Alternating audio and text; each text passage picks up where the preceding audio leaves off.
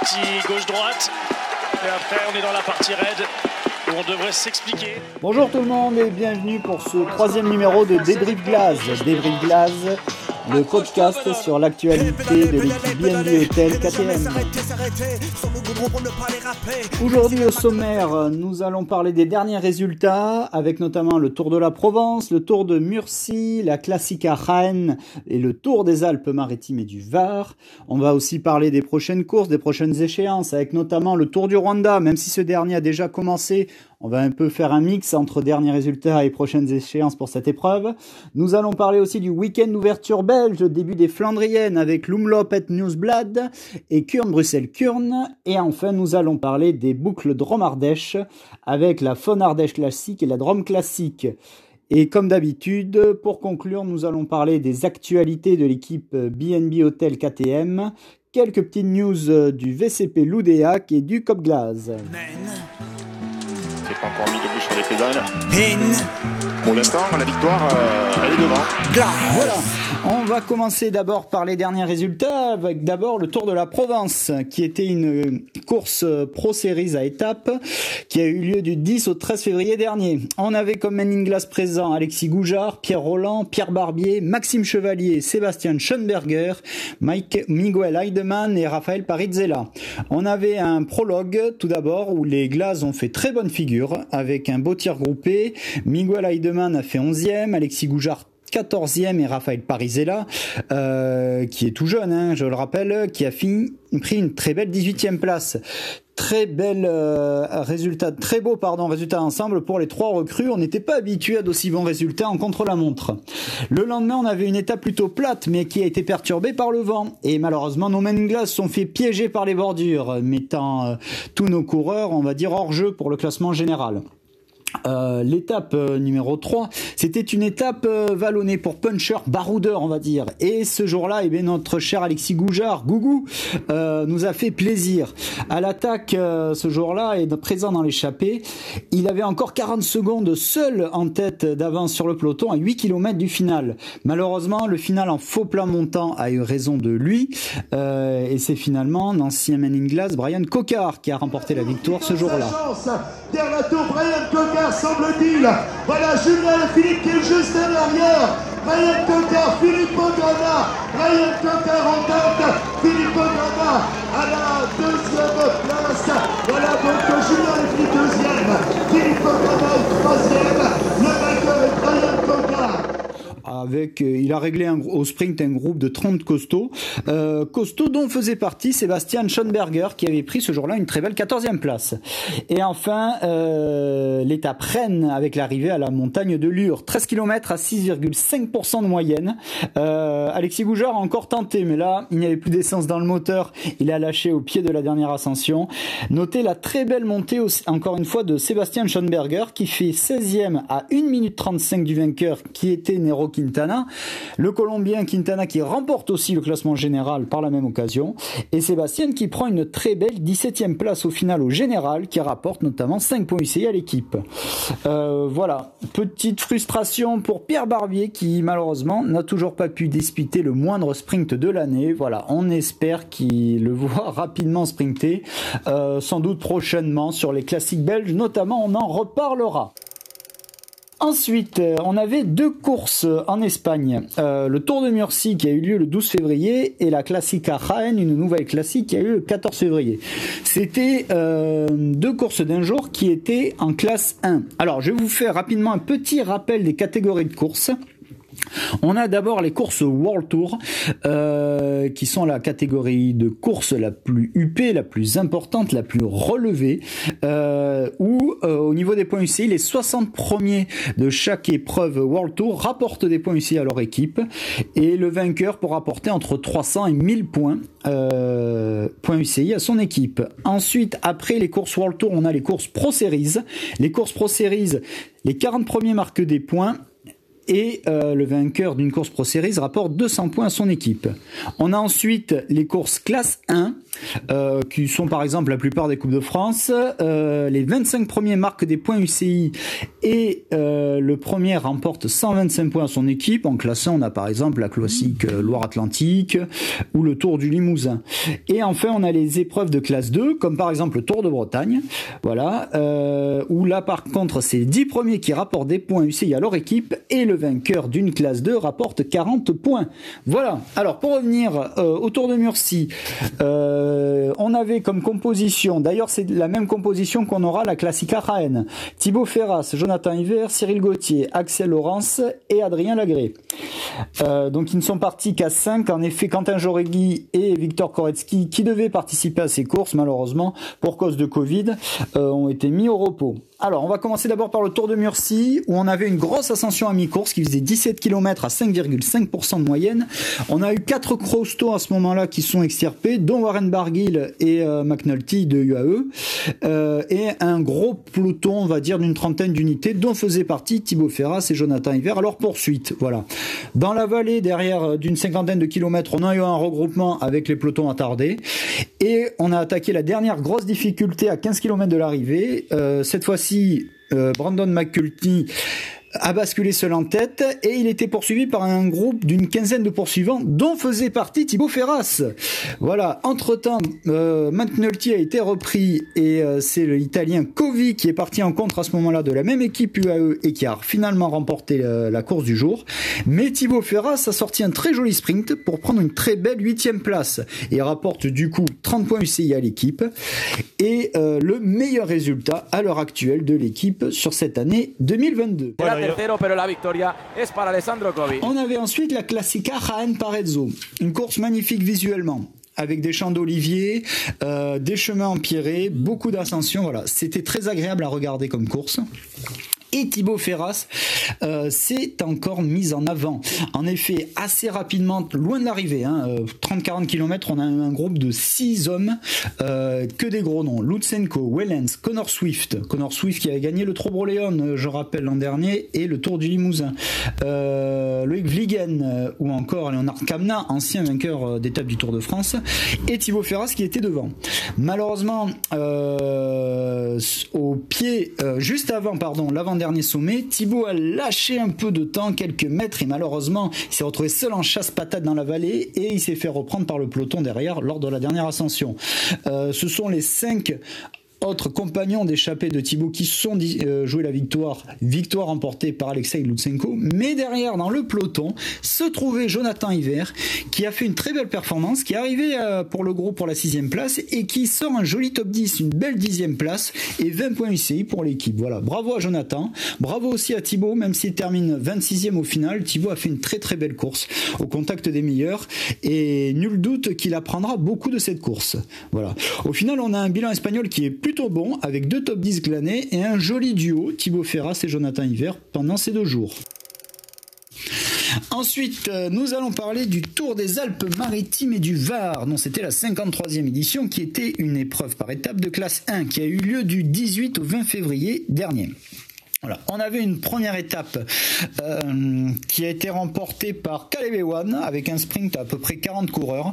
Voilà, 40 coureurs euh, dont faisaient partie notamment Thibaut Ferras et Franck Bonamour.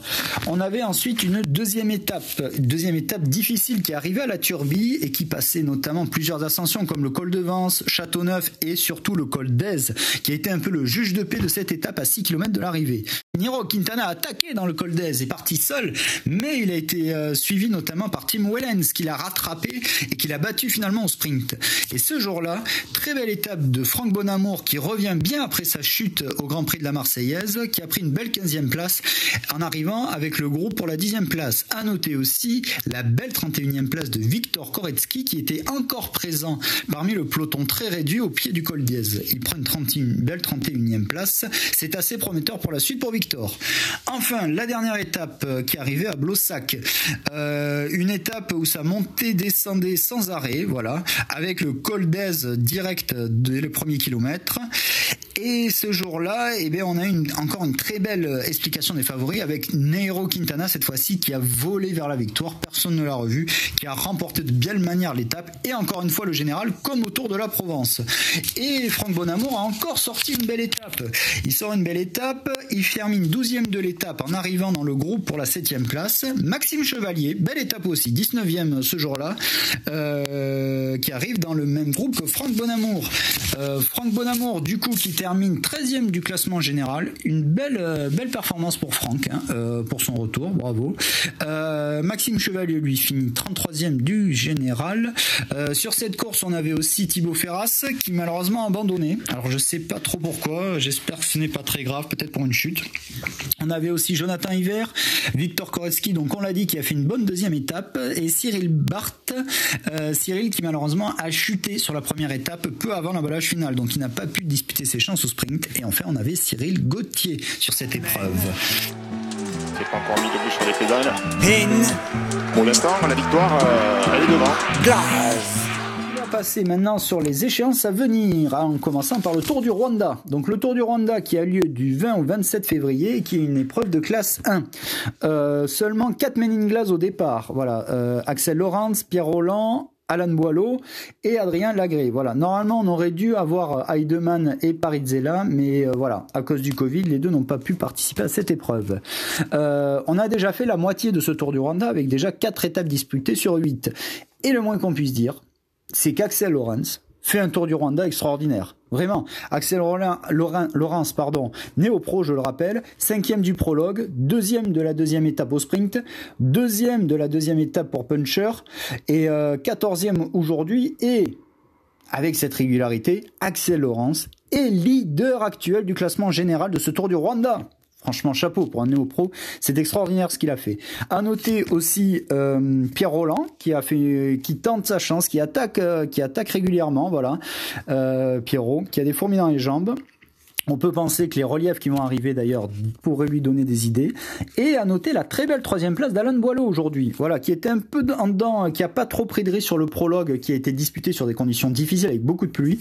mais Alan sort une très belle troisième place aujourd'hui très très belle troisième place euh, pour une arrivée sur un puncher. Une étape d'ailleurs qu'il avait remporté euh, l'année dernière ce Tour du Rwanda qui lui réussit vraiment bien. Alan est 15e euh, aujourd'hui du classement général. Attention, Alan pourrait un peut-être une deuxième carte à jouer pour le général, pour les Men in Glass, voilà, avec Axel Laurence. C'est très très intéressant. pour l'instant, mais l'air de rien, avec toutes ces belles places d'honneur, hein, deux deuxièmes places avec Axel, une troisième place avec Alan et le maillot de leader porté euh, demain par Axel, et eh l'équipe a déjà rapporté 16 points UCI. Euh, enfin, les, les, coureurs ont déjà rapporté 16 points UCI à l'équipe. Et ce n'est que le début, à mon avis. Il nous reste quatre étapes sur ce Tour du Rwanda. Un gros programme. Que des arrivées au sommet ou en côte. Voilà. On aura deux, deux étapes très difficiles. L'étape de samedi, l'étape 7, qui arrivera au Mont Kigali, 6 euh, km à presque 7%. Et la dernière étape courte, 75 km, mais très nerveuse, avec plusieurs ascensions du mur de Kigali. Euh, voilà, c'est 1 km en gros le mur de Kigali à 9%. Et plusieurs ascensions euh, à 6-7%. Voilà. Et c'est souvent une étape très très très rythmée, la huitième. Voilà. Euh, demain, euh, on aura une étape un peu de moyenne montagne, on va dire. Et vendredi, on aura plusieurs euh, ascensions du mur de Kigali. Donc, ce mur pavé de 9%, voilà, on pourra avoir plutôt un puncher qui s'impose ce jour-là. Peut-être Axel qui pourrait refaire éventuellement ou Alan de plus belles places d'honneur. Voilà. Je rappelle que ce Tour du Rwanda avait très bien réussi à l'équipe l'an dernier. 4 victoires d'étape, 3 pour Alain Boileau, une pour Pierre Roland. Alain Boileau avait d'ailleurs terminé quatrième du classement général et Quentin Pacher sixième l'an passé. Voilà, on va passer maintenant au week-end d'ouverture belge, le grand début des Flandriennes, avec d'abord samedi 26 février, Lumlop et Newsblad, qui est une course World Tour, la première course World Tour de la saison pour l'équipe. Voilà, c'était anciennement le Volk. voilà, Lumlop et Newsblad. Et dimanche 27, nous aurons Kurn, Bruxelles-Kurn, qui est une course belge classée en Pro Series. Euh, d'abord, on va parler de Lumlopel Newsblad. Donc, 12 euh, secteurs pavés, 13 ascensions, 205 km, avec un enchaînement mur de Granon, Bosberg, compris entre 20 et 15 km de l'arrivée, qui sera sans doute décisif. Voilà. Tous les scénarios sont possibles. Euh, on a parfois un homme costaud qui part de loin, qui l'emporte. L'an dernier, on a vu un autre scénario. On avait eu une cinquantaine de coureurs qui s'étaient joué la gagne au sprint. C'était Ballerini de la Quick Step qui l'avait emporté. Brian Cocker avait terminé 16e du sprint, mais pas de chance, je me souviens pour Brian. Il avait fait une très très belle course et il avait été gêné par une chute à 2 km de l'arrivée, ce qui avait fait rétrograder de la 10-15e place à la 50e place à peu près dans le peloton. Et malheureusement, il avait bouffé trop de jus pour remonter tout le peloton et prendre une belle place. Voilà. Et euh, on aura en composition, alors à prendre avec des pincettes, hein, c'est une composition donnée par l'organisation. Cyril Barthes, Jérémy Lecroc, Luca Mozzato, Jordi Warlop, Cyril Lemoine, Quentin Joregui et Julien Maurice. Voilà. Euh, ce groupe de Flandriens qui avait été très prometteur en 2021. Souvenez-vous, l'an dernier, sur toutes les classiques flandriennes World Tour, euh, à part le Tour des Flandres, l'équipe avait toujours mis un garçon entre la 11 et la 20e place. Ça veut dire quoi? Ça veut dire qu'à chaque course World Tour flandrienne, l'équipe avait tapé aux portes du top 10. Donc on espère que cette année ça va s'ouvrir, que l'équipe ira chercher un top 10 sur une flandrienne World Tour, voire qui sait même mieux. Et voilà. Et même sur les courses flandriennes Pro Series ou, euh, de classe 1, l'équipe a très très très bien réussi l'an dernier. Luca Mozzato, Jérémy Lecroix, Jens de Buchereux, ils sont allés chercher des, des places d'honneur, des top 5, des top 10 à la Donc on espère la même réussite pour ce groupe flandrien cette année, qui a été renforcé notamment par Jordi Warlop. L'Umlop, c'est une course World Tour. Donc, qui dit course World Tour dit très gros plateau. 25 équipes au départ, et on aura les 18 équipes World Tour. Elles seront toutes là. Et un plateau vraiment extraordinaire. Euh, il manque aucun Flandrien, euh, à part Mathieu Van Der Poel, qui n'a toujours pas repris à cause de ses problèmes de dos, mais sinon on aura Wood Van Aert, Florian Sénéchal, Lampart, Van Avermaet, Stuyven, Colbrelli, Moritz, Polit, Kokar, Stephen Kung, Pitcock, euh, Van Marke, Matteo Trentin, Peter Sagan ou encore Anthony Turgis. Voilà, ça va être une extraordinaire. Elle sera diffusée en direct sur Eurosport 2, mais vous pourrez la suivre aussi en différé et en clair sur la chaîne L'équipe. Voilà. Ensuite, on enchaîne avec la deuxième course belge, Kurne-Bruxelles-Kurne, qui est une course Pro Series. Euh, cette fois-ci, les difficultés, c'est-à-dire 15 euh, secteurs pavés et 13 côtes, sont plutôt sur les deux premiers tiers du parcours. Voilà, donc on aura une grosse sélection sur les deux premiers tiers du parcours. Et souvent, Kurne est souvent une, course qui se termine au sprint avec un groupe de 30-40 coureurs. C'est une course malheureusement qui n'a jamais trop réussi à l'équipe. Hein. Le meilleur résultat, c'est Jimmy Turgis en 2019 qui avait pris la 33, 38e place. Et euh, l'an dernier, le coq, euh, encore lui, qui avait encore joué de malchance, idéalement placé, qui avait crevé à 2 km de l'arrivée avant l'emballage final. On espère, on souhaite cette année euh, vraiment un peu plus de réussite, mais avec la composition possible, encore une fois donnée par l'organisateur, c'est pas celle sûre à 100%, il y a quand même de très belles cartes à jouer. Pierre Barbier, Luca Mozzato, Jérémy Lecro, Jens Debuchereux, Cyril Lemoine, Jordi Warlop ou Julien Maurice, il y a de quoi faire pour aller chercher un bon résultat. Euh, on aura aussi un gros plateau, comme c'est un peu dans la continuité de Loomblop et Newsblad de la veille. 25 équipes là aussi, 17 World Tour, donc il y aura quasiment toutes les équipes World Tour, il n'en manque qu'une. Euh, et on aura encore un très gros plateau avec des sprinters cette fois-ci par rapport à Loomblop. Stuyven, mais aussi Laporte, Jacobsen, Pitcock, Caleb Ewan, Alexander Christophe, toujours le duo des G2R Van Avermaet, Nason, toujours Colbrelli, Polit, Kokar, Giacomo Nizzolo va participer aussi à cette course, Matteo Trent Tim Merlier, le redoutable sprinter d'Alpecin Phoenix sera là. Peter Sagan et Anthony Turgis. Voilà. La course sera à suivre en direct sur Eurosport 2. Allez, enfin, nous allons terminer euh, nos échéances à venir avec les boucles Drôme Ardèche. Deux courses françaises classées Pro Series. Euh, d'abord la Faune Ardèche classique qui aura lieu samedi 26 et ensuite la Drôme classique qui aura lieu dimanche 27. Pour la Faune Ardèche, on aura 168 km de montée-descente non-stop avec notamment la montée de Saint-Romain de l'Herps à 20 km de l'arrivée, 6 km à 7%, donc difficile. Et la décision se fera sans doute dans la côte de Val d'Enfer, 1,5 km, à plus de 10% de moyenne, à 5 km de l'arrivée. Pour la Drôme classique, euh, là par contre on aura un parcours un peu plus facile, 190 km certes, euh, les 130 km sont beaucoup plus abordables, par contre c'est les 60 derniers km qui seront difficiles. Voilà, on aura le col de la grande limite avec 4 km à 6,5%, le col, la côte des roulants 4 km à 5%, et enfin le mur d'Alex avec 800 mètres à 9%. Voilà. Euh, l'arrivée se fera en côte, voilà, dans le dernier kilomètre. L'an dernier, ben, les Men avaient fait une très belle performance d'ensemble sur ces deux courses, malgré le fait qu'il y avait un très gros plateau l'an dernier. Et encore plus gros cette année, on en parlera tout à l'heure. Euh, Jonathan Hiver avait pris une très belle 9 place sur la Faune Ardèche et Cyril Gauthier une 8 place sur la Drôme Classique. Voilà. Euh, on souhaite la même réussite à l'équipe cette saison, même si vous allez le voir, il y a des gros, gros, gros clients sur ces deux courses. Euh, au niveau des compositions pour les Men in alors je vais vous donner une liste de 9 coureurs euh, et à chaque fois, peut-être que l'équipe fera tourner et tout. Il y aura sans doute 7 coureurs à chaque fois parmi ces 9 qui participeront à cette deux courses. Et c'est possible ce soit pas toujours les mêmes.